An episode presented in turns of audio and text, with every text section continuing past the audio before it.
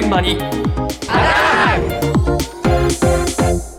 今朝の担当近藤香織さんですおはようございます。おはようございます。毎週月曜日は東京新聞との紙面連動企画をお送りしておりますが、今日5月15日は沖縄が本土に復帰した日ですよね。え復帰して50年以上経つのに、米軍基地に関連する問題っていうのは様々あって、ええしかもね、日米地位協定のため、日本側は調査に入ることもできなはいいというのが現状です。はいで、まあ、こうした中、東京新聞こちら特報部が、アメリカの情報公開制度、これを駆使して、基地などに関する問題を調査して、様々スクープを出したイギリス人記者、ジョン・ミッチェルさんという方を紹介していました。はいはい。で、このアメリカの情報公開制度、まあどういうものなのか、ミッチェルさんに取材をした東京新聞川崎支局の記者、えー竹谷直子さんにお話を伺いました。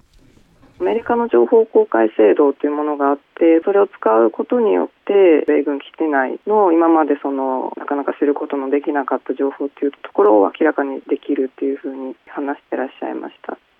誰でも請求ができるでやり方もすごくシンプルだというふうにまあ、あのミッチェルさんがおっしゃってたのがウーバーイーツで注文するのと同じぐらいにシンプルだっていうふうに おっしゃってたんですけれども民間の方でもそのメディアの人でも本当に誰でも請求できるっていうところがそのアメリカの情報公開制度の特徴でウーバーイーツのようにあのすぐに届くというわけではないですけれどもあの、まあ、粘り強く催促をするっていうようなことを繰り返すことによって、まあ、情報は必ず手にできるというようなお話をされてました。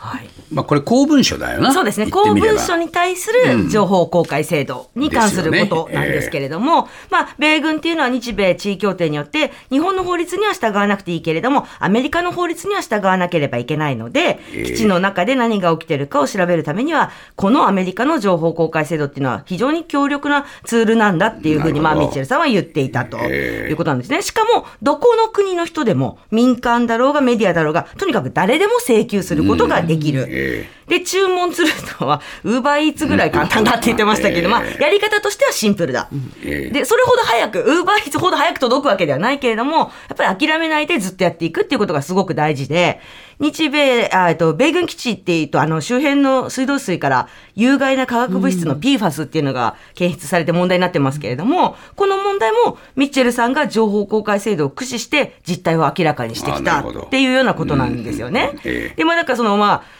注文するのは、まあ、ウーバーイーツぐらい簡単っていうことなんですけれども、このアメリカの情報公開制度、最初からすごく使いやすかったというわけではないそうなんです。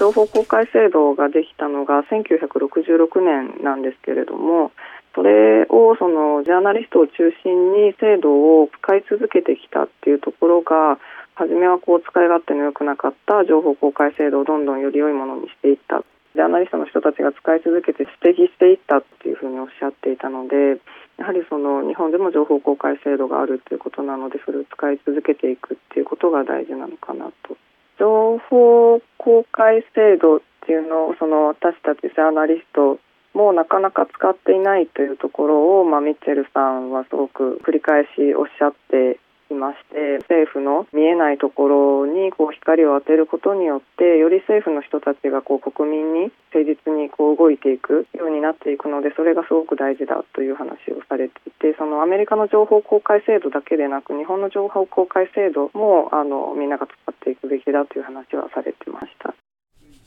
はい。これ1966年にできたものなんですよね。まあジャーナリストが鍛えたんだっていうことですね。そうですね。そうですね。日本では90年代になってできたものなので、ええまあまだ使っている人も少ないし、もっともっと使っていくべきなんじゃないのかっていうことなんですよね。はいはいミッチェルさん、その政府が持っている情報っていうのは公共のものだと、私たち市民のものなんだから、まあ誰でもぶ公文書を手に入れる情報の自由って基本的人権なんですけれども、その部分があまり日本ではこう理解が進んでないというか浸透していないんじゃないかっていうのをとても残念がっていたっていうことだったんですけれども、言われてみればまあニュースで見るあの黒塗りの情報公開ななんか思うと、まあ確かにそう心配されるというかね、思わ遅れてるのも。なと思いますよね。そうなんですよね。で、まあ、その、こういう取材を通してですね、最後に竹谷さんがですね、ご自身の取材活動も振り返りながら、こんな風に話していらっしゃいました。そうですね自分で取材していく中でですねあの、まあ、理由がなく理由を明かさず行政であったり警察、まあ、司法検察っていうところがあの、まあ、情報公開を拒むっていうのってすごく頻繁に起きるんですよね。であの、まあ、それに対してその再度、まあ、理由を求めたりっていうのもするんですけれども結局明かしてもらえないことがあるのでやっぱりその、まあ、私自身もその情報公開制度も利用しながら、まあ、行政であったりだと警察とかがあの明かしてない情報っていうものを貸してもらうっていうような取材活動っていうものをしっかりしていかないといけないなと思いました。はい。アメリカでは政府に情報公開を促す習慣のサンシャインウィークというものがあって、まあ毎年あるんですけれども、ほとんどの新聞社がそのキャンペーンに取り組んで、情報公開の大切さを伝えるんだそうなんですけれども、竹谷さんもね、新聞社の方なので、やっぱり日本との違いっていうのがあるなともおっしゃってたんですけれども、そうですね。そう。ね、ミッチェルさんもノーって言われても諦めないでって言われるけど、これだけ何回もね、断られると、なんかくじけちゃいそう。やっぱりね、うん、黒塗りしちゃうからね、すぐ都合が悪いところをね。そうなんですよね。そういう意味では非常にこの情報公開制度遅れてるんですけれども、はい、じゃあアメリカ翻ってどうなるんだと、それほど熱心なのかというふうに言われると、うん、でも在日米軍基地はどうなのと、はい。えー、日米、えー、地位協定利用して、うん、えー、なかなか調査とか取材もね、えー、進ま進まないというのが現実じゃないですか。はいだからアメリカの情報公開制度は進んでるって言っても、地位協定っていう壁の厚さにですね、すぐ阻まれちゃうっていう矛盾があるわけですね。うんうん、そういう意味で言うと、この日米地位協定って、まあ、もともと不平等協定って言われてるけれども、あまりにも異常なのではないかということがまた逆に際立つと思いますね。